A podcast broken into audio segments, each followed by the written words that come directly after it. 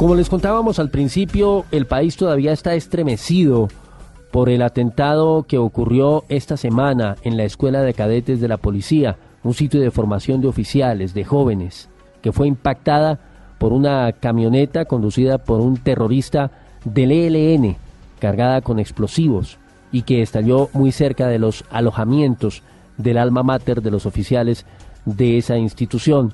Mañana va a haber una marcha, una congregación multitudinaria que ha sido convocada por varios sectores para que la sociedad, para que los colombianos rechacemos la violencia. Pues me complace saludar a esta hora en el radar a Carlos Osorio. Él es uno de los cadetes que se encontraba allí en la escuela cuando ocurrió este ataque demencial.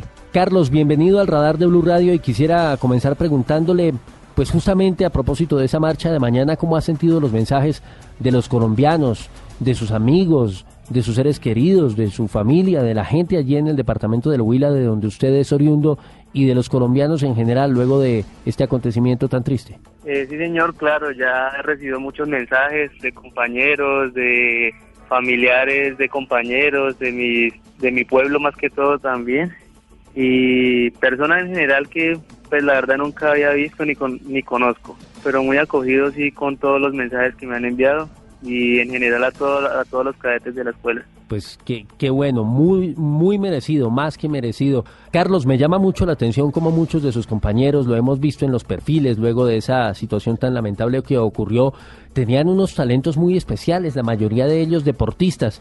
Usted que vive para contar esta historia, ¿qué es lo suyo? ¿Cuál es su línea, su perfil, lo que más le gusta?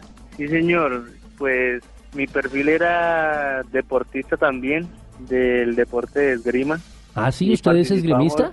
Sí, señor, participamos con todos los compañeros en, en los Juegos Interescuelas. Yo acabo pues en la Escuela de Cadetes de Policía General Francisco de Pablo Santander. ¿En cuántos campeonatos ha participado? Mm, la verdad no tengo el, el número así exacto, pero siempre ya bastantes. ¿A qué edad comenzó con, con esgrima? No, eh, el deporte lo empecé a practicar desde que entré a la escuela. ¿Eso hace cuánto tiempo? Ya 18 meses. ¿Y ha ganado? ¿Han llegado a etapas de finales? Sí, señor, gracias a Dios, sí. En las interescuelas quedé de, de, tercero. Sí. Y en, el, y en el grupal quedamos de segundos. ¿Y ahí tuvo que enfrentarse a quiénes? Contra la SMIC, contra la escuela, la escuela militar. La escuela militar, sí, señor. De cadetes también, obviamente. De cadetes la José María Córdoba. ¿Usted siente, como le preguntaba en un comienzo, que tiene una, una nueva oportunidad? Claro, sí, señor. Yo creo que todos los que estamos allá y gracias a Dios no nos pasó nada grave. Tenemos una oportunidad, una oportunidad de vida, una oportunidad de seguir adelante y seguir con nuestra policía.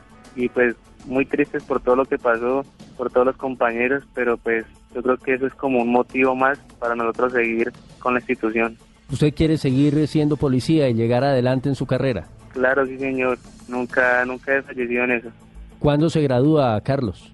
Si Dios quiere, el otro año, a mitad de año. ¿Cuántos compañeros tienen su, en su curso, en su promoción? En ese momento éramos 170 y... No tengo la cifra bien, 178 más o menos. Casi 180. Sí, señor. ¿Tuvo la oportunidad o ha tenido la oportunidad de compartir con, con los extranjeros, con los ecuatorianos, los panameños? No sé si haya de otras nacionalidades. Sí, con todos, con todos he tenido la oportunidad de compartir. ¿Y, y ellos qué dicen? ¿Qué, ¿Cómo ven, digamos, el hecho de venir a Colombia y formarse acá en nuestro país? No, ellos miran la escuela lo máximo, lo mejor. Pues si los han mandado para acá son los primeros puestos para que para representar bien su país ante Colombia, ante ante todos. Carlos, usted, yo, digamos conozco un poco la, la escuela, eh, he tenido la oportunidad de, de estar allí en varias ocasiones digamos, uno ingresa allí, hay un, una vía principal que es la que pasa por la dirección y otra paralela que es la que va cerca de, los, eh, de las casas fiscales. En todo caso, ambas conducen al final hacia el campo de paradas y más allá a donde está el casino de los, de los oficiales. ¿En qué parte se encontraba usted cuando se produce esta situación?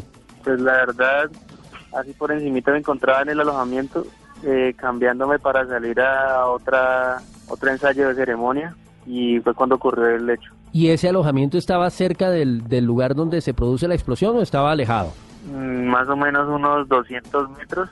Es decir, a usted lo que lo afecta finalmente es la onda expansiva.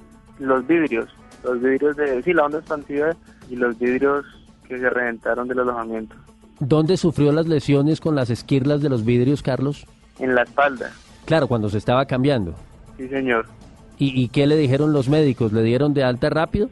Sí, me desinfectaron y me dieron pues antibiótico para lo mismo, para desinfectar y listo. ¿Dónde lo vieron? ¿En el Hospital Central de la Policía o lo trasladaron a, Sí, otro? Sí, señor, en el Hospital Central de la Policía. ¿Y cuántos días de incapacidad? Tres días de excusa total. Tres días de excusa total. ¿Y cómo se siente? Señor. ¿Cómo va la espalda? No, muy bien, muy bien. Eh, pues me hacen curaciones, mi mamá, y pero ya bien, de mejor, gracias a Dios. No pasó a mayores. ¿Cómo es el tema allí en, en la casa? Me decía usted de la mamá. ¿Vive con quién más? ¿Su mamá? ¿Su papá? ¿Quiénes hacen parte como del hogar? El núcleo familiar, pues mi mamá, mi papá mi- y mi hermano. Y pues mi abuelo que también vive con nosotros. ¿Usted es el mayor de los hermanos? El mayor de los hermanos, sí, señor, somos dos. Ah, entonces usted ya no es el consentido. No, ya casi no. Muy bien, Carlos. ¿Cómo se sintió con su llegada a, a Neiva en el aeropuerto? ¿Qué le dijeron? ¿Lo sorprendieron? Sí, me sorprendieron, me, la verdad que anodado cuando los miré y, y pues había más familiares y, y pues bombas, pancartas, muy contento, gracias a Dios. Qué bueno, Carlos. ¿Y descanso no les han dicho? ¿No le, no le han dicho de, de pronto de unos días más para poder estar al lado de su familia o, o cuándo tiene que presentarse otra vez? La verdad pues no puedo dar razón de eso, pero pues sí nos dieron algunos días de descanso. Ah, bueno, bueno, sí, ya la incapacidad y unos días de descanso, eso estimula un poquito. ¿Y no tiene restricción eh, para la comida por cuenta de las lesiones? No señor, para la comida no, ¿Qué es lo que más le gusta? ¿Qué va a comer? ¿Qué pidió hoy en casa? camarones. Camarones, oiga, ¿qui- ¿quién los prepara? ¿Su mamá? Mi mamá, sí señor.